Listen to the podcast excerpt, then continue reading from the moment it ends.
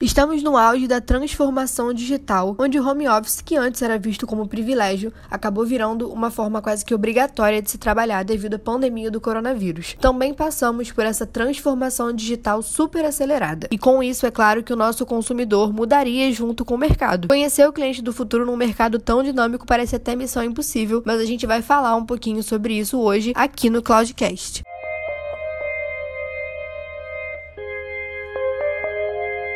Oi, gente, eu sou a Stephanie e vocês estão escutando o Cloudcast, o podcast aqui da IPNET. E aqui a gente traz dicas para melhorar a sua produtividade e a comunicação na sua empresa ou no seu trabalho como estudante e especialista da área. Além disso, a gente também aborda várias novidades e inovações do mercado da tecnologia. E hoje eu tô aqui com a Tárcia mais uma vez para falar um pouco sobre o cliente do futuro. Oi, pessoal. Meu nome é Tárcia, eu sou Customer Experience aqui da IPNET. É, já estou aqui tem um tempinho, cuido de clientes estratégicos aqui. Será um prazer falar com vocês hoje a respeito do cliente do futuro. Queria saber da, da sua opinião mesmo. Quem você acredita que seja esse cliente do futuro? Bom, Té, assim, conhecer o cliente do futuro num mercado tão dinâmico que a gente está presente parece assim uma missão impossível, né? É, mas é o que eu sempre digo se a estratégia da empresa está focada é, só no cliente de hoje, não está pensando em 10, em 15 anos para frente, está na hora da gente repensar os nossos conceitos e os conceitos estratégicos. Assim, na minha opinião, é, esse novo público, esse novo cliente, será um cliente cada vez mais ativo, sabe? Mais smart, assim, voltado de forma full para tecnologia e dados. Assim, Hoje em dia está muito na moda a gente falar do conceito data-driven. E é muito isso, assim. Os dados estão cada vez sendo mais coletados e, por consequência, mais acessíveis, né? Até por conta disso veio a LGPD, a GDPR aí para respaldar os nossos dados. É, e com isso, praticar o máximo de transparência, com certeza, na minha visão, será uma vantagem competitiva. É, então, assim, a gente pode exemplificar de várias formas, né? É, por exemplo, Atualmente, o uso de robôs já é uma realidade, né? Algumas empresas hoje já usam robôs com inteligência artificial e cognitiva. Isso só é possível porque elas são orientadas aos dados. Então, assim, o data driven está cada vez mais na veia das empresas, inclusive dos clientes, né? Sim, com certeza. A gente até comentou um pouco sobre isso no último cast que a gente gravou, sobre Customer Centric, né? É, mas você acredita que o momento de pandemia que a gente passou e tá passando, né, ainda, impactou diretamente nessa visão que você tem hoje do cliente do futuro? Ah, eu acho que sim. Assim, a gente tá no auge da transformação digital, né? O home office antes era visto como um privilégio, acho que é um sonho de quase todo mundo, inclusive o meu, era trabalhar de home office, assim, pela facilidade hoje da gente conciliar alguns pontos e ter uma rotina mais justinha e agregar mais tarefas, né? É, e virou quase hoje em dia a única forma possível de se trabalhar. Na pandemia, ou a gente ficava em casa trabalhando, ou eventualmente nem trabalhava, assim. Então, na minha visão, amanhã, e aí o amanhã é, em 2030, 2040, o nosso cliente provavelmente é, terá outras ideias a respeito do produto, do serviço uh, que ele consome. Né? Isso com certeza, se não for repensado e adaptado, uh, do ponto de vista dele, né? Claro, sempre pensando nele, uh, o mesmo vai se tornar totalmente irrelevante. A gente não vai conseguir encaixar as duas pontas. Então, assim, o ponto central, é, para mim, nesse momento, pós-pandemia, pós esse auge de transformação digital, será a gente refletir em como nós iremos proporcionar é, e continuar proporcionando aquela experiência incrível que a gente quer ter como cliente. Então, assim, esse eu acho que é o nosso marco. Como uh, proporcionar ao nosso cliente aquele brilho nos olhos. E também a gente pode pensar muito nessas mudanças né, acarretadas por toda a tecnologia que vem cada vez estando mais presente no nosso dia a dia, mais do que elas já estavam antes. Cada dia surge uma coisa nova que eventualmente acaba sendo essencial pra gente, né? A gente nem percebe às vezes, mas se a gente parar pra pensar antigamente a gente não tinha celular e hoje é uma coisa essencial na nossa Total. vida. Acho que tudo na nossa vida está no celular. Assim como as mudanças na tecnologia, né, a gente tem as mudanças na parte do mercado também. Olha, eu acredito que até 2030 os e assim, esse range que eu coloco, gente, de 2030 é muito baseado nos estudos, é, e nas pesquisas que eu leio, que tenho acompanhado é, aí no mercado, assim, os consumidores certamente deixarão de confiar nas, no que as empresas divulgam, sabe, como benefício. A, a empresa divulga que é uma empresa ambientalmente colaborativa ou que tem uma consciência ambiental o cliente ele vai pesquisar, ele vai validar, ele vai conferir com os próprios olhos se aqueles valores que a empresa está pregando, de fato ela está cumprindo, sabe? É, até porque a tendência é que o consumo dos produtos e serviços vai afetar a vida não só nossa, né? Vai afetar a vida da sociedade como um todo. Então a tendência é que a gente mitigue um pouco mais esses momentos e esses impactos. Então assim, ah, a empresa falou que o meio ambiente é algo importante, tem o selinho de green. E aí, pô,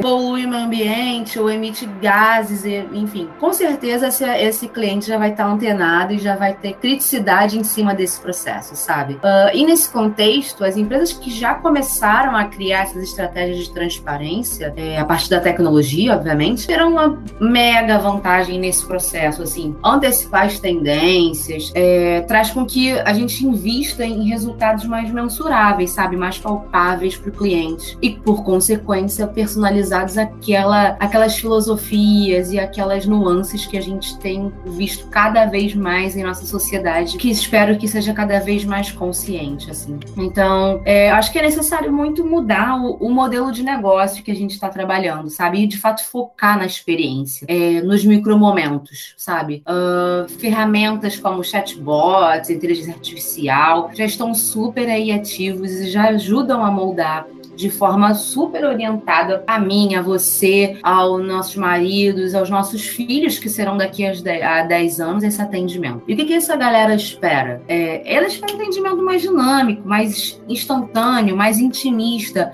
Ele quer, sim, ser chamado pelo nome social, é, ele quer ser, ser colocado no lugar dele de fala. Então, assim, tem muitos desdobramentos que a gente está falando. E consequência final disso é a tal da experiência surpreendente que eu sempre falo falo. Quanto mais a gente puder é, falar como se fosse alguém da família mesmo, trocar com intimidade, com proximidade, é, mais confiança e mais surpreendente, mais brilho no olho a gente vai gerar nesse cliente. É, você acredita que com essas mudanças de mercado e essa busca do cliente sempre por algo melhor e o cliente estando sempre muito bem informado por causa da internet e tudo mais, você acredita que com essas mudanças é, o mercado ele vai se tornar um pouco mais competitivo? O que, que você acha sobre isso? Não, com certeza, assim, é, a cada segundo mais, né?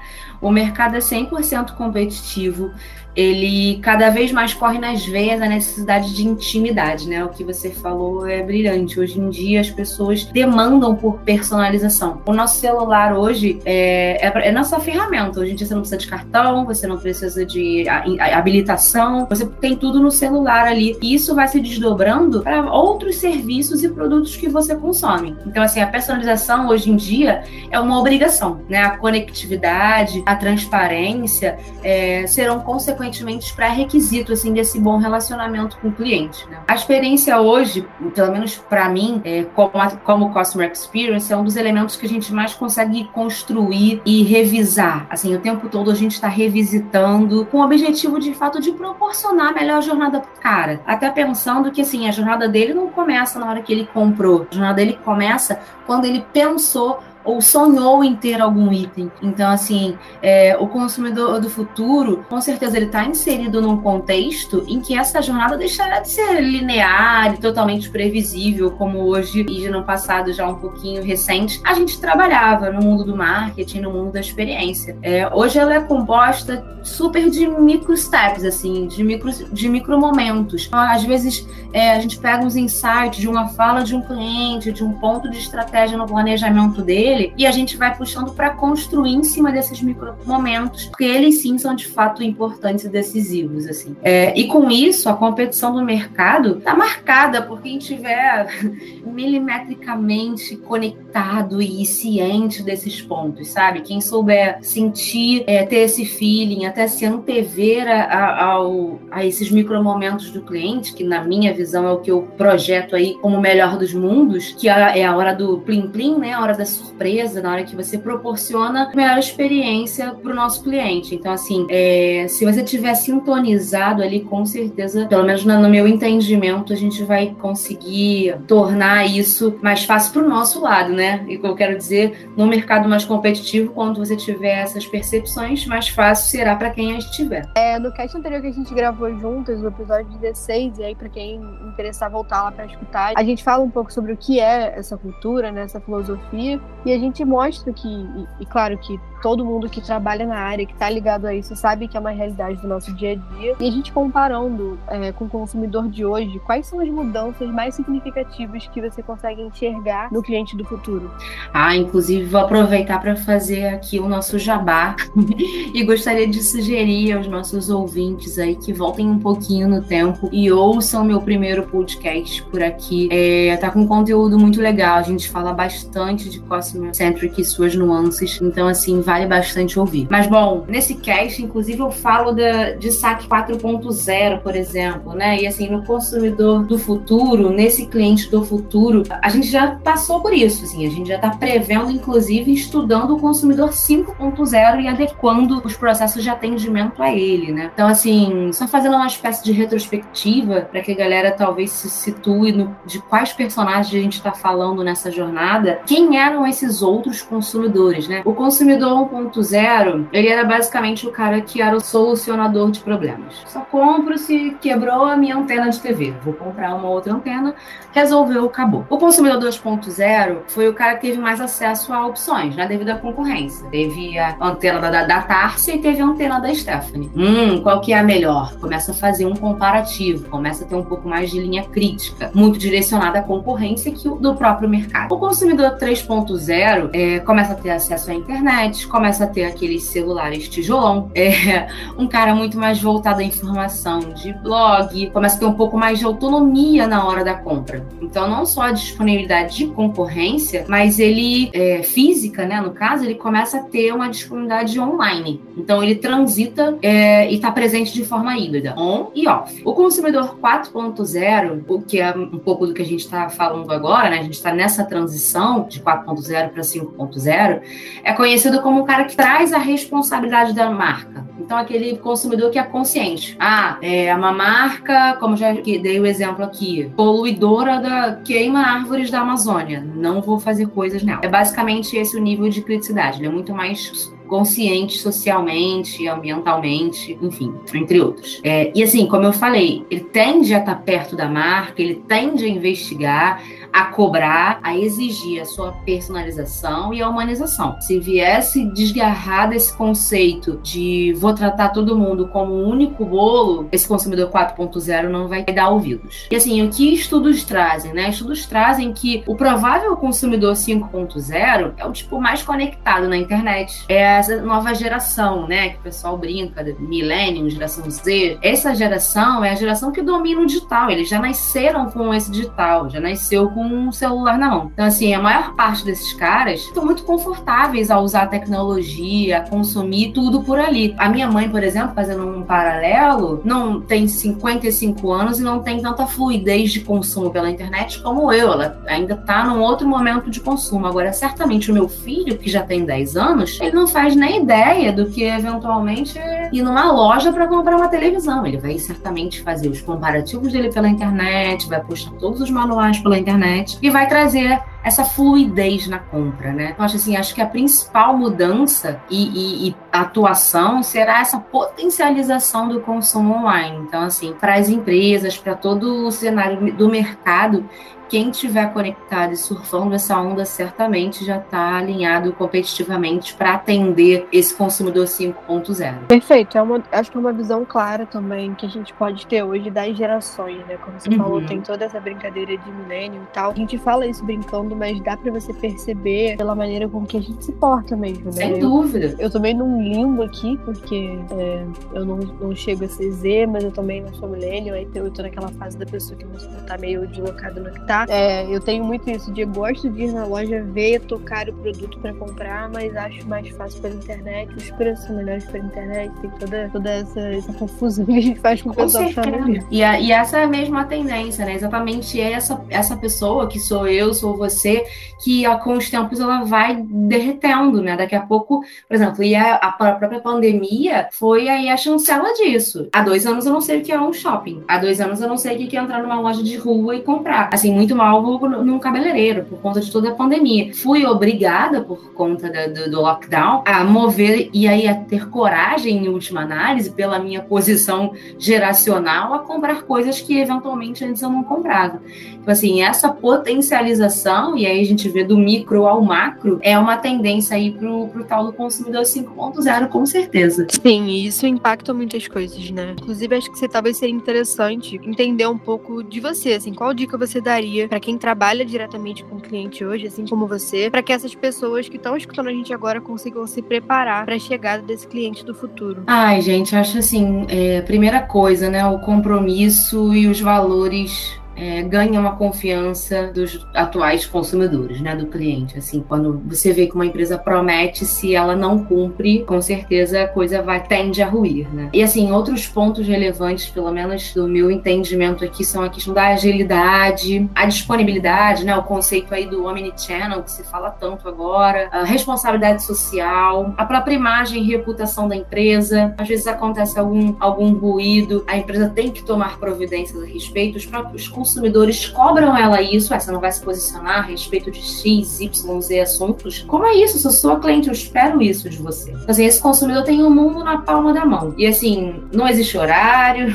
deve, eles têm que ser full, a gente tem que ser full, né? A gente tem que estar disponível de maneira full para vender nossos produtos e serviços para os nossos clientes. Até porque eles são super heavy users na forma de viver, na forma de tocar esses trabalhos. Se você não tiver, não vou dizer que você vai declinar das oportunidades, mas numa fatia fatia delas você não vai estar tá enxergando e mapeando ali por conta dessa ausência. Com certeza. E eu acho que a gente também podia tentar trazer uma dica para as empresas, né? Como você falou, a transparência vai ser uma coisa muito cobrada, né? Mais do que a gente já tá vendo ser hoje. Vão continuar sendo, eu acho que essa cobrança é uma coisa super positiva, mas eu acho que é interessante que a gente dê uma dica para essas empresas também. É, o que você falaria para essas empresas que, para que elas estejam realmente preparadas para toda essa mudança que a gente comentou ao longo do cast? Sim, assim, eu trago uma referência até importante é, de um estudo realizado pela consultoria McKinsey, que indica que os principais movimentos aí que irão moldar o comportamento do nosso consumidor aí do futuro, e aí do futuro de 2030, 2040, serão a busca pela conveniência e facilidade, o foco na experiência de compra, como eu já falei hoje por aqui, é, o consumo de negócios locais e a simplificação, inclusive, da sua escolha. Então, assim,